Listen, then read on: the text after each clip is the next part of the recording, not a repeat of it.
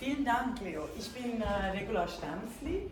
Ich habe neun Monographien verfasst, äh, die Hannah Arendt Lectures an der Universität St. Gallen gegründet ähm, und bin eine der großen algorithmischen Code-Denkerinnen. Also falls Sie von mir nicht alle drei Tage in den österreichischen, schweizerischen und deutschen Zeitschriften lesen, liegt es nur daran, dass wir eben in einer sehr frauenfeindlichen Welt leben. Hier der Einstieg dazu.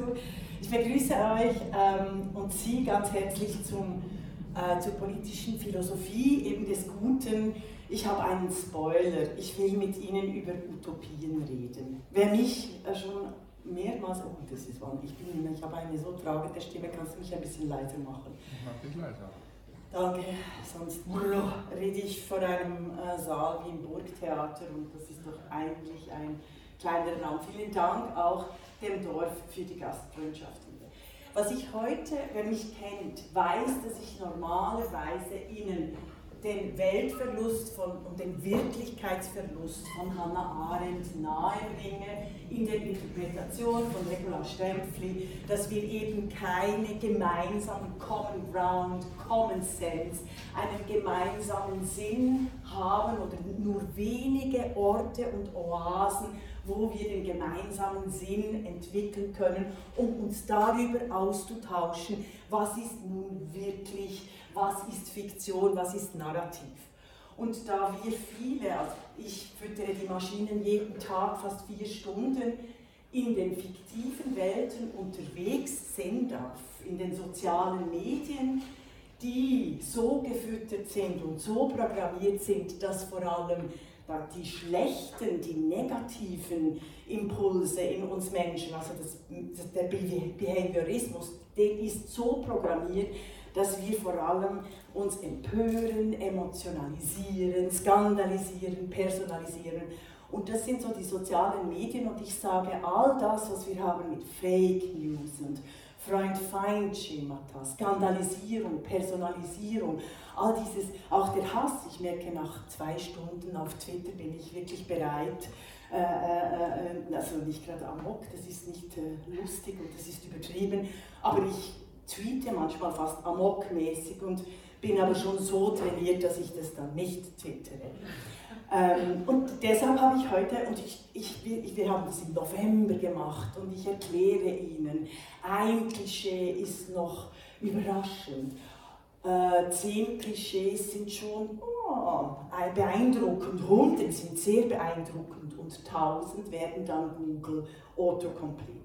Aber ich möchte heute Abend was ganz anderes machen. Und wer mich kennt, weiß, dass ich immer äh, mit Haut und Haaren denke.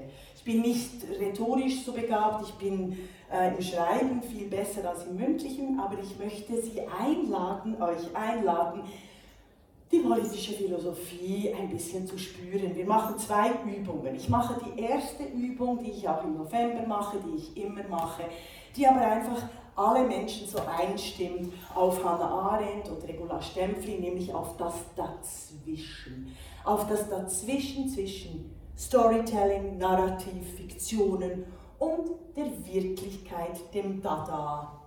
Vielleicht nicht der Wirklichkeit, aber einfach mal dem Dasein. Darf ich Sie bitten, darf ich euch bitten, aufzustehen? Dann sind wir ein bisschen beweglicher. Äh, für die äh, politische Philosophie. Schämt euch nicht, ich schäme mich auch nicht. Wir machen Gugus Data. Äh, das ist wie ähm, Gugus Data, das kennt ihr vielleicht von den Kindern her noch. Ähm, wie heißt es jetzt auf Deutsch? Ah, es gibt so das Kinderspiel, also die Kinder, die machen ja oft, ähm, ich verstecke mich, ich verstecke mich, du siehst mich nicht, oder? Kuckuck. Kuckuck, ja, Kuckuck, da, ja, aber es, jetzt habe ich vergessen, egal, ihr seht es jetzt gerade, wenn ich spiele, vielleicht spielen es nur die Schweizer. Ah ja, apropos Schweizerin. Falls ihr meint, ach, dieses Schweizerdeutsch, diese Dame ist doch süß und das verstehe ich jetzt perfekt, mache ich sie aufmerksam. Ich spreche Hochdeutsch. Noch höher kann ich immer noch nicht. Erstens. Zweitens noch, ähm, ich bin auch nicht eine sehr typische Schweizerin und schon gar nicht eine typische Bernerin, wo ich geboren bin. Äh, sondern ich bin sehr amerikanisch. Also deshalb, äh, wenn Sie denken, ach, also gerade in Wien, wo wir eher über Sterben reden als über das Leben, ähm, also denken Sie einfach, ach ja, das ist also diese Amerikanerin, die dann so tut, ah, we can do it und so. Also, also Entschuldigung zuerst. Das Spiel geht so.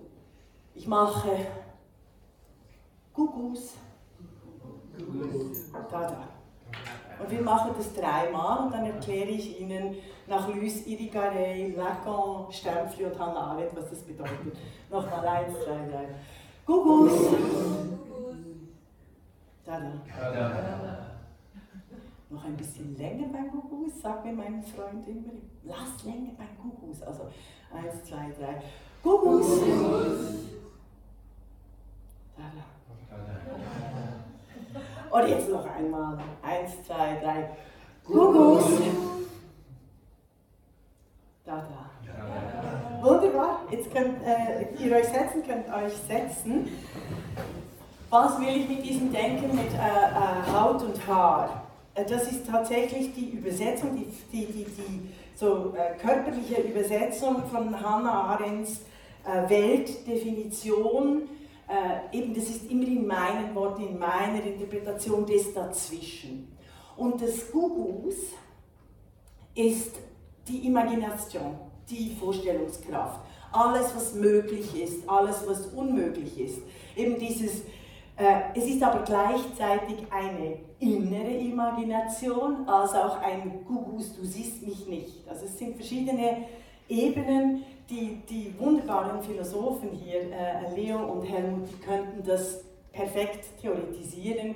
Ich erzähle Ihnen einfach und euch erzähle ich, was ich damit quasi äh, versinnbildlichen möchte. Also das ist die Imagination, das Storytelling, die, die, die, die Vorstellungskraft. Und dann das Dada ist quasi das, was da ist. Eine gewisse Wirklichkeit auch und wenn wir es gemeinsam machen, Gugus Dada, etablieren wir quasi ein gemeinsames Dasein. Und jetzt kann dieses, kann sowohl das Storytelling, also das Gugus, die Imagination gegen innen und außen und das Nichtsehen oder das ähm, äh, Vorstellen und dann trotzdem gesehen werden, obwohl quasi das Nichtsehen hier äh, äh vorhanden ist und, im, im, im, und dem Dada, beide können sowohl als auch positiv als auch negativ interpretiert werden. Und das dazwischen ergibt sich immer zwischen der Vorstellungskraft und der Wirklichkeit und Wahrheit. Also in diesem Zwiegespräch. Und wenn wir nur die Imagination sprechen lassen, wenn die poetisch ist, ja, dann ist es viel positiver zu deuten, ist aber, eh, ist aber auch gefährlich, weil wir könnten dann quasi das auch in unsere Imagination, auch in Codes fassen, in Algorithmen. Und wenn die dann regieren quasi und das da, bestimmen, dann ist das auch nicht gut. Also wenn das, das die, die Narrative, das Storytelling, dieses Fiktive viel zu sehr Macht kriegt, dann merken wir, dann können wir Dada machen, aber dann, lassen, dann, dann, ähm, dann verschieben wir das Dada. Also es braucht, das dazwischen braucht ein gemeinsames Gewicht, ein Gegengewicht, ein gleichzeitiges Gewicht. Und das, beim Dada ist es genau dasselbe. Auch das Dada, die Wirklichkeit und die Wahrheit, dieses Gewicht darf nicht zu sehr so dominant sein, quasi die Empirie das ist, war immer so und es wird immer so sein, oder irgendwie so in dem Stil, oder das, ja, ähm, das ist ein Jahrgangskilo und Zentimeter. Verhältnis. Oder in der Pornografie, wenn das Dada, so sieht Sex aus. Fürchterlich, also diese technokratische, phallokratische Männerfantasien, wie Sex ist und kein Begehren, kein, kein Zwiegespräch hat zwischen diesen Begehren und dem, was tatsächlich technisch vorhanden ist. Dort sehen wir es am besten in der Pornografie. Wenn also quasi der technische Aspekt, die, die, die sogenannte Wirklichkeit so viel Gewicht kriegt, da haben wir auch kein dazwischen. Also das Entscheidende ist dieses Spiel, dieses Hin und Her. Und dieses, diese Reflexion über narrative Storytelling, Imagination und dessen, was wahr und wirklich ist. Und bei Hannah Arendt etabliert sich dieses Gespräch dazwischen im Common Sense und immer zwischen Menschen. Sie geht sogar so weit zu sagen, dass ein Mensch, der die nicht binär, das kein politisches Leben führt, den Sinn des Lebens eigentlich verwirkt hat. Das ist echt äh, äh, äh, der Hammer, wie sie das erklärt in Vita Activa und im Totalitarismus, wie sie erklärt, wie die Verlassenheit in totalitären Systemen, wie, wie Verlassenheit eines der entscheidendsten Elemente ist von totalitären Systemen. Also das sind so quasi, das ist so der Boden, aber jetzt bin ich schon wieder ein bisschen negativ geworden.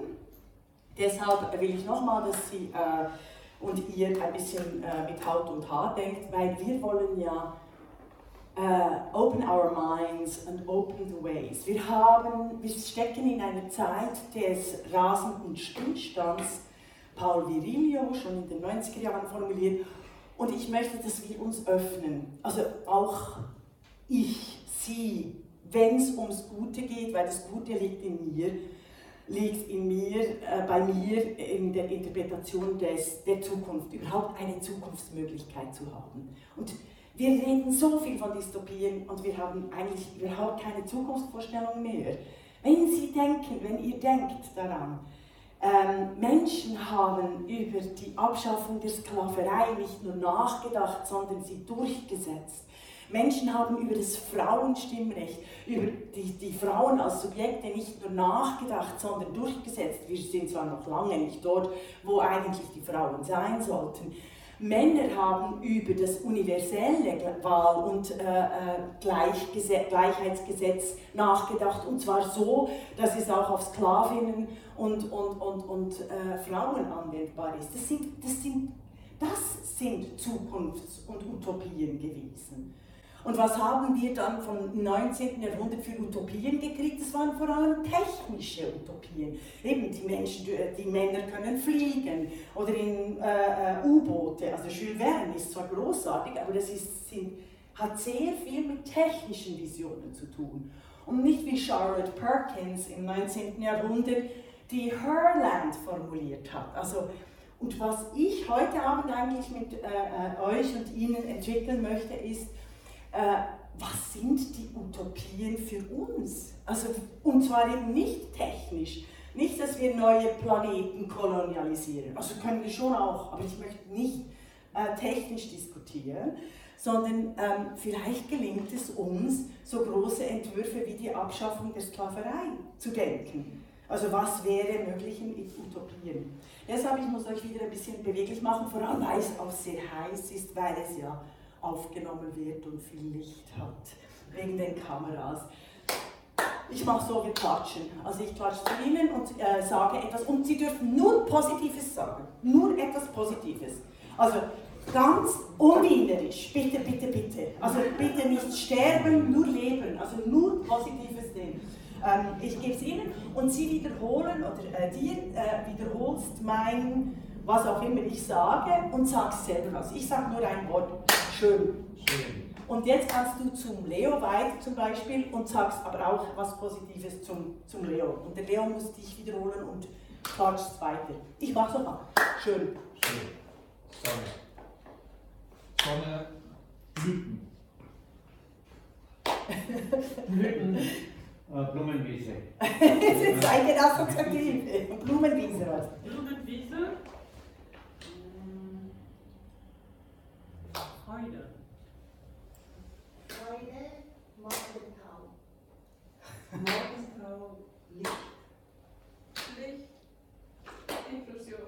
Ich habe einen Fehler gemacht, also es ist nicht ein Fehler, aber dass ich mit schön begonnen habe. Ich hätte mit äh, Demokratie, Partizipation, alle Menschen haben das Recht, gleich zu zählen beginnen sollen beispielsweise. Also wir haben für mich, äh, also mit Hannah Arendt im Gepäck, wenn es um das Gute geht, dann geht es immer um dieses Dazwischen auch bei mir, also auch bei Regula Stempfli, es geht um das Dazwischen, das Common Sense, also das gemeinsame Sinn entwickeln und überhaupt ein sinnvolles Leben zu führen. Und wenn über Utopien oder das Gute geredet wird, der Mensch, die Menschin, das Mensch ist im Grunde genommen gut, geht es immer um die, das vorgelegte Menschenbild. Und wir sind seit die letzten 50 Jahre im Westen, ich jetzt wirklich nur vom, vom Westen, weil ich darüber auch etwas äh, erzählen kann, äh, enorm geprägt worden vom Homo economicus, von den materiellen Voraussetzungen, von, den, von, den, von dem Dada, weniger als dem, quasi dem, der, dem Zwiegespräch des Dadas mit der Imagination. Und wenn wir ganz ehrlich sind und die materiellen Voraussetzungen allein nur von uns hier angucken, müssen wir eigentlich feststellen, wie Hannah Arendt, dass wir jeden Morgen aufwachen könnten. Wir sind alle hier nicht unendlich reich, nicht wahnsinnig reich, aber trotzdem eigentlich könnten wir aufwachen und das Paradies begrüßen die, also wie Steven Pinker, der totale Empiriker, sagt immer, wir leben im Paradies, die Welt wird immer besser. Äh, und weshalb gibt es dann die neuen Studien, dass über 50 Prozent der Jugendlichen mit Angstzuständen, mit Depressionen, mit, mit großen Schwierigkeiten, psychischen Schwierigkeiten zu kämpfen haben. Und in diesem Umfeld äh, müssen wir einfach, äh, und da sagt zum Beispiel Hannah Arendt auch in der Vita Activa, wenn wir wie hier materiell im Paradies aufwachen, jeden Morgen, könnte es sein, dass ein Leben wie die Götter und Göttinnen fühlen, führen ein ziemlich steriles Leben sein könnte, wenn eben das fehlt, nämlich das Gemeinsame, das politisch Aktive. Rutger Bregmann, der äh, im Grunde gut geschrieben hat, beginnt sein Buch mit einem Zitat von Flaubert, der gesagt, äh, der gesagt hat, ähm, ich lebe ein sehr langweiliges Leben, weil wer im öffentlichen Bereich exciting sein will, aufregend, äh, einflussreich gestaltend, äh, der kann das in der Öffentlichkeit tun. Wer ein zu aufregendes Privatleben hat, hat dann viel weniger Kraft, quasi in der Öffentlichkeit auch sich einzubringen und zu gestalten. Und für Hannah Arendt und auch für mich ist ein Menschenleben, also es ist nicht die Einsamkeit, das Alleinsein, da machen Menschen manchmal mehr, als es dem äußeren Anschein den Anschein tut. Aber der Sinn des Lebens ist von des, des, radikal sozialen Wesens Mensch, ist gemeinsam Sinne zu aktivieren, gemeinsame Welten zu bauen. Und wie Hannah Arendt sagt, in den gemeinsamen Welten zu bauen, das Herstellen ist dann so weit gegangen, dass die Welten unsere Sinne zuschütten, dass sie uns die Freiheit nehmen, mit unseren gemeinsamen Sinnen die Welt zu gestalten.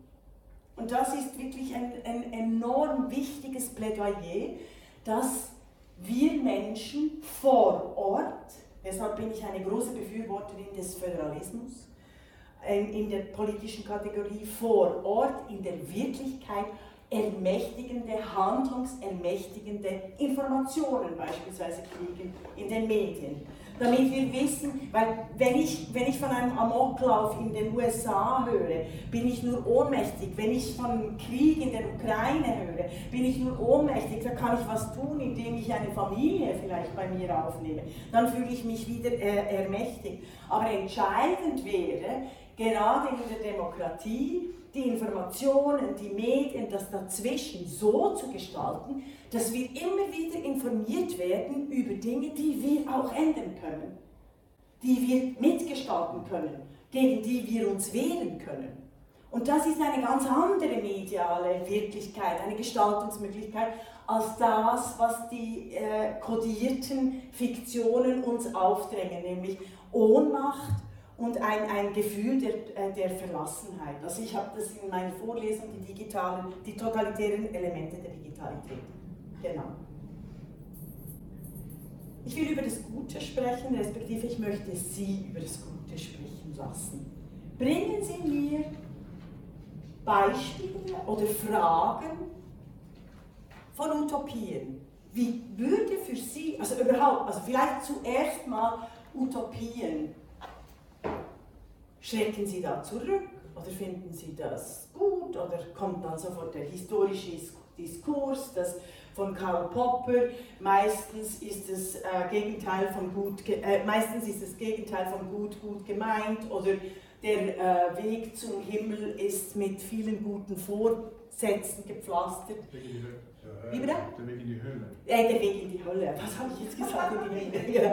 Also, äh, eben ganz umgekehrt, genau, der Weg in die Hölle, also das kennen wir vom, äh, äh, ähm, von den sozialistischen Systemen, die uns den, den Himmel auf Erden versprochen haben und wirklich in der Hölle im Gulag äh, gelandet sind und immer noch die linken Ideen so vergiften, dass die Linken einfach diese Entmarxifizierung immer noch nicht geschafft haben. Aber das ist noch ein Nebenthema. Ich hätte einen Vorschlag. Gerne, ja. Bedingungslose Grundeinkommen. Genau, bedingungslose, also das ist das, ich finde, also das ist, übrigens war, ist es schon in der Diskussion seit den 1960er Jahren, Ende 1960er Jahre, waren alle äh, Wissenschaftlerinnen und Wissenschaftler davon überzeugt, ein Beding und es geht eben ums bedingungslos garantierte Grundeinkommen und nicht einfach um ein Minimaleinkommen. Und es gibt unzählige hervorragende Versuche, die nicht rezipiert werden. Beispielsweise hat Finnland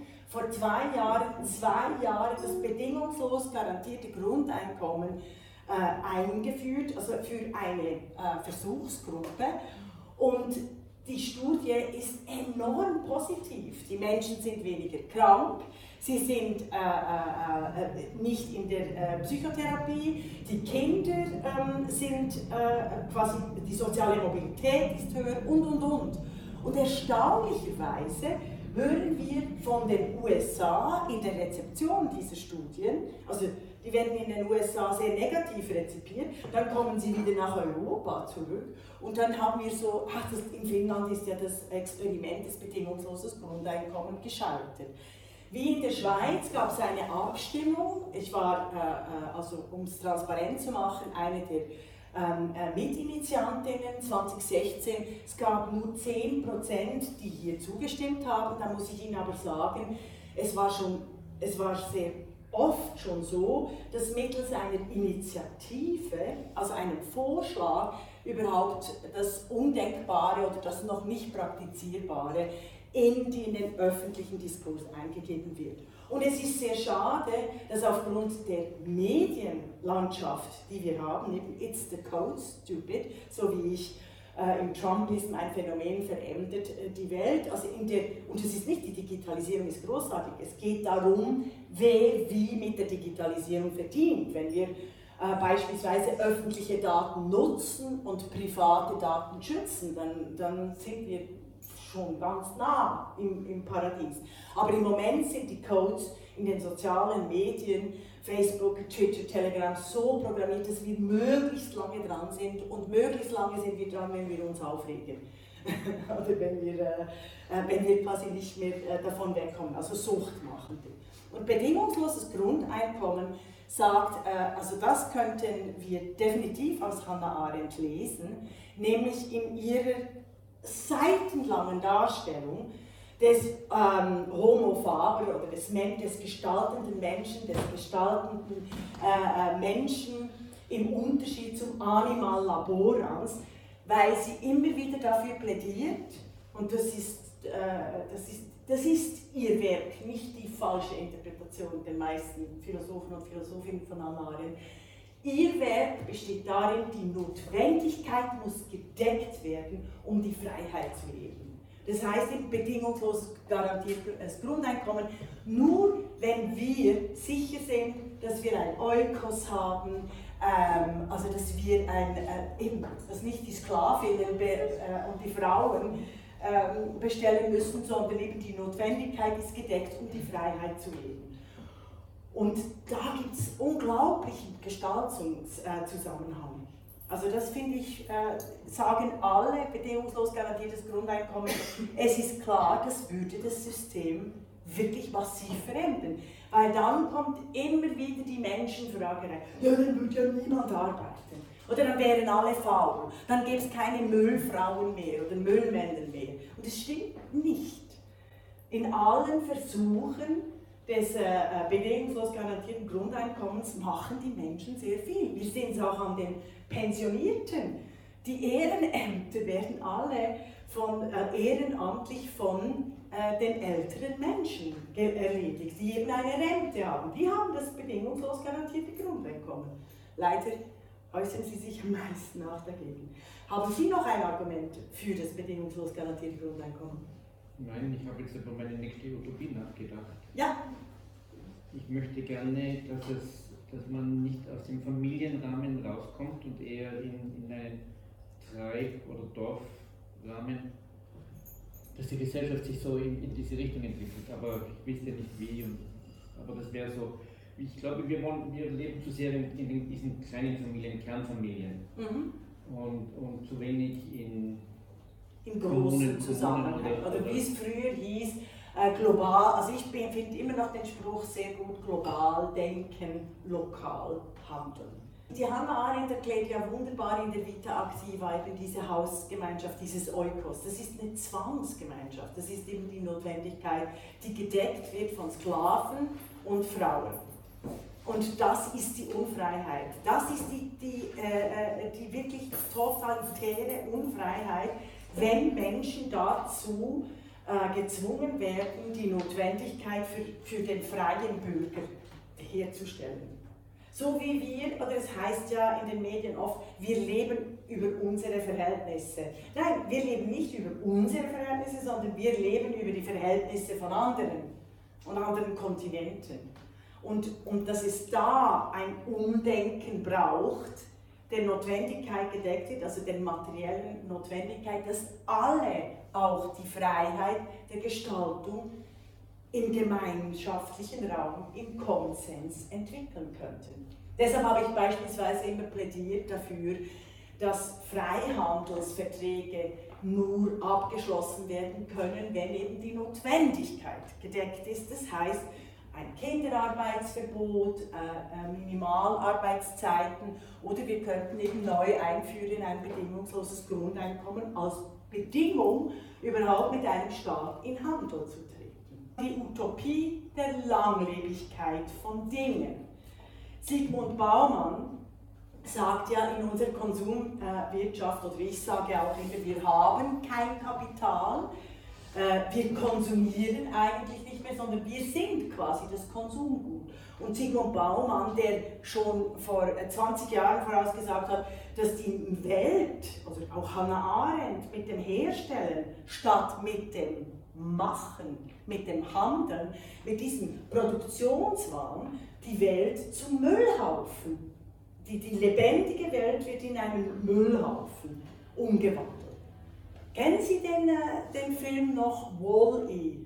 Einer der äh, alten Filme, wirklich zauberhaft, mit diesem kleinen äh, äh, ähm, Müllroboter.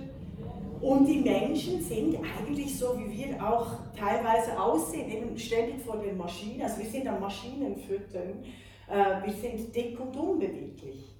Und das macht auch die Einsamkeit, die Verlassenheit aus. Das Problem vom Guten ist immer, dass es auf dem Boden des Unguten entstehen muss. Respektive also der Ungleichheit oder der unterschiedlichen Persönlichkeiten, der äh, Machtstrukturen und so weiter und so fort. Oder? Das ist ja eines der quasi Paradoxen.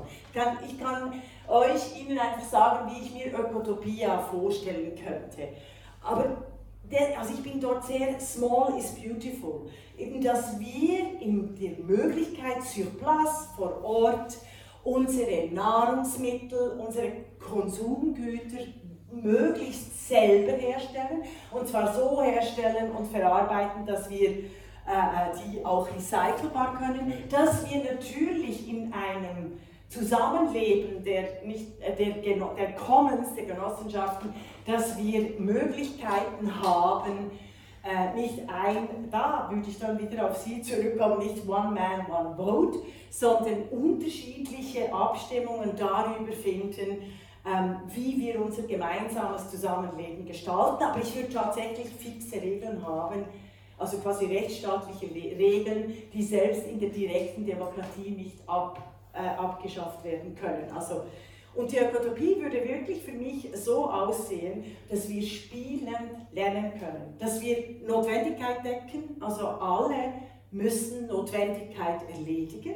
Das wissen übrigens die Frauen, die sogenannte Care-Arbeit. Alle müssen Notwendigkeit äh, äh, erledigen, also das, den Grundbedarf und zu den Menschen gucken. Das müssen wir aber nicht quasi im kapitalistischen System so entlöhnen. Das gibt es ja schon so äh, viele Formen.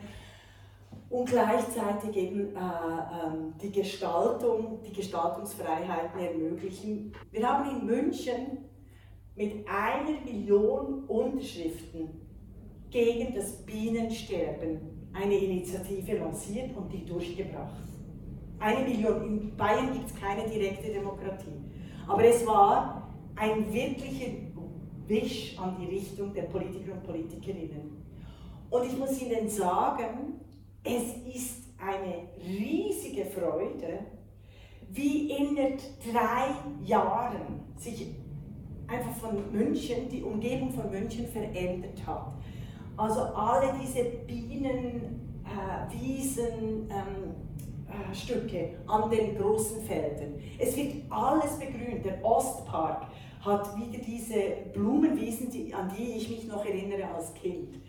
Und tatsächlich, in drei Jahren hat sich der Insektenbestand nicht voll erholt, also noch lange nicht, aber immerhin äh, ist das totale Artensterben, das in, gerade in Bayern mit der, mit der schrecklichen äh, Landwirtschaft, allein durch diese kleinen Borde, also diese Futterwirtschaften, ähm, äh, hat, hat sich der Artenbestand um verdreifacht, also dreifach erholt.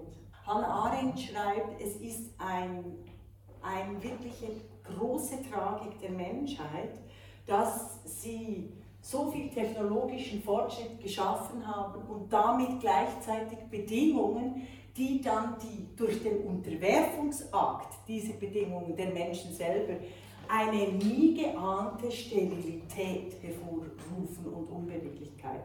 Selbstverständlich ist die Blumenwiese nicht, äh, äh ist, äh, nicht die einzige Utopie, wobei ich immer wieder sage, gerade auch als, als Frau, in der Care-Arbeit, in der Sozialisation, dass kleine Dinge enorm entscheidend sind, um Menschen zu verändern. Ich habe einen systemischen Ansatz neben dem bedingungslos garantierten Grundeinkommen, nämlich beispielsweise Arbeit mit Menschen höher entlöhnen, höher bewerten als Arbeit mit Daten. Weil die Daten sind wie bei der katholischen Kirche die Liturgie, äh, nicht die Liturgie, also die, die Ideologie. Oder? Also was mich, ich mache oft Vorträge über die Geschichte der Menschheit, der Schrift und der Beschrifteten. Was mich fasziniert, ist, dass Millionen von Menschen ähm, einer Fiktion unterworfen werden können und also wie beim Pyramidenbau, dass wir alle mitmachen, mit unserem Körper, mit unseren Sinnen, mit unserer Wissenschaft. Das finde ich immer wieder faszinierend. Finde ich faszinierend, finde ich auch deprimierend, weil ich, ähm, äh, äh die, dort gibt es eine fantastische Kulturgeschichte, die, Sie, die ihr lesen könntet, von Christina von Braun, Geld eine Kultur, eine neue Kulturtheorie, wo sie eben beschreibt, wie quasi ähm, Geld vom Opfer herkommt und sich dann eben bis ins 21. Jahrhundert das Opfer, also wir sind immer noch quasi das, das Beschriftete oder heutzutage bei, bei der äh, kodierten bei der kodierten Welt ist die Frage, seid ihr über dem Algorithmus, also seid ihr programmiert ihr oder seid ihr unter dem Algorithmus? Also seid ihr, macht ihr Plattformen, seid ihr Plattformeigner oder quasi unter den Plattformen. Als konkretes Beispiel Amazon. Amazon, Amazon, Airbnb, Uber, die besitzen weder Bücher noch Taxis, äh, äh, noch äh, Restaurants oder was auch immer, aber sind imstande, ähm, ganze, äh, also die ganze Welt zu gestalten mittels Code. Und deshalb ein wirklich radikaler Ansatz ist äh, Arbeit mit äh, Menschen höher bewerten und entlöhnen als mit Maschinen und diese Plattformlogik, äh, dass es ein Oben und ein Unten gibt, die verändern. Eben mit Respublika öffentliche Daten nutzen und private schützen. Utopien denken heißt auch ganz anders erzählen. Wenn du ein Commons hast, dann hast du öffentliche Güter, dann hast du nicht eine äh, Entpropriisierung. Weißt du, wenn du anders erzählst über was ist Eigentum, also was gehört den eigenen und was äh, äh den anderen, was ist das Gemeinsame, ich wäre einfach da vorsichtig mit Hegel und Marx im 21. Jahrhundert, gerade angesichts auch äh, eben der, der äh, Care-Arbeiten, der, also der Emanzipation und der Freiheit äh, von People of Color und Frauen. Ich würde tatsächlich Dienste, soziale Netzwerke so strukturieren, wie im Zeitalter der äh, Zeitungen die Agenturen, oder? also Deutsche Depeschenagentur, Schweizerische, also quasi öffentliche Infrastrukturen würde ich ähm, äh, finanzieren und ermöglichen und zwar nach Qualitätskriterien, also auch anders kodiert, also nicht nur, dass eben immer die, die, die weißen Männer oder eben die, die Frequency entscheidet, äh, Frequency entscheidet, sondern die Relevanz für, für die Verfassungswirklichkeit. Die demokratischen Verfassungen sind großartig. Wir müssen sie implementieren. Ich habe das, wir haben in der Europäischen Union, habe ich mitgeschrieben an den Kopenhagen-Kriterien 2002, am Amsterdamer Vertrag. Da ist alles drin. Und wir, wir haben sie einfach, als die Osterweiterung kam, mussten die die Kopenhagen-Kriterien nicht erfüllen, weil es niemand verklagt hat. Und das ist, das ist das Schreckliche dran. Also das ist die Dystopie. Das Existierende, oder die DDR hat eine der fortschrittlichsten Verfassungen, aber sie wurde nicht verwirklicht. Und das wollte ich eigentlich sagen, dass wir genau diesen, äh, diesen paradiesischen Zuständen auch mehr Gewicht verleihen. Sogar im Handel mit sogenannten Entwicklungsländern oder Bürgerkriegsinterventionen. Das ist alles da, alles vorgedacht, alles vorhanden. Was fehlt, ist der Common Sense im Sinne von, dass wir von Medien, und zwar auch von öffentlich-rechtlichen Medien, umzingelt, kodiert, beschriftet bis unter die Haut sind die, äh, die ihrem Auftrag überhaupt nicht gerecht werden, die Prominenz immer Relevanz töten lassen, dass wir endlich, was ich schon seit 40 Jahren, also schon als Primarschülerin bringe, Internalisierung externer Kosten. Dass endlich der Scheiß den Müll produziert, der, der die ganze Infrastruktur zerstört, auch das bezahlen muss, was er tut. Also suchst 1,5 Tonnen wiegt so einer. 1,5 Tonnen ein Zug. Also wir haben ja da diese Kriegspanzer oder, in, den, in den kleinen Altstädten. Das ist ja völliger Wahnsinn. Ich finde es okay können gerne, wenn es Milliardäre gibt, die das gerne fahren, oder äh, auch die, die, die, die, die reichen Gattinnen, es ist geil, so hoch zu fahren und alles umfahren zu können. Aber dann müssen sie, wenn sie eine Million zahlen. Also wenn sie eine Million zahlen, oder eben London hat zum Beispiel den Verkehr wirklich entlastet in der Innenstadt, das hätte ich mir nie vorstellen können in den 90er Jahren, als ich dort habe, mit der, also auch uh, very simple, äh, diese, äh, diese Tax, also City Tax, oder wenn sie reinfahren.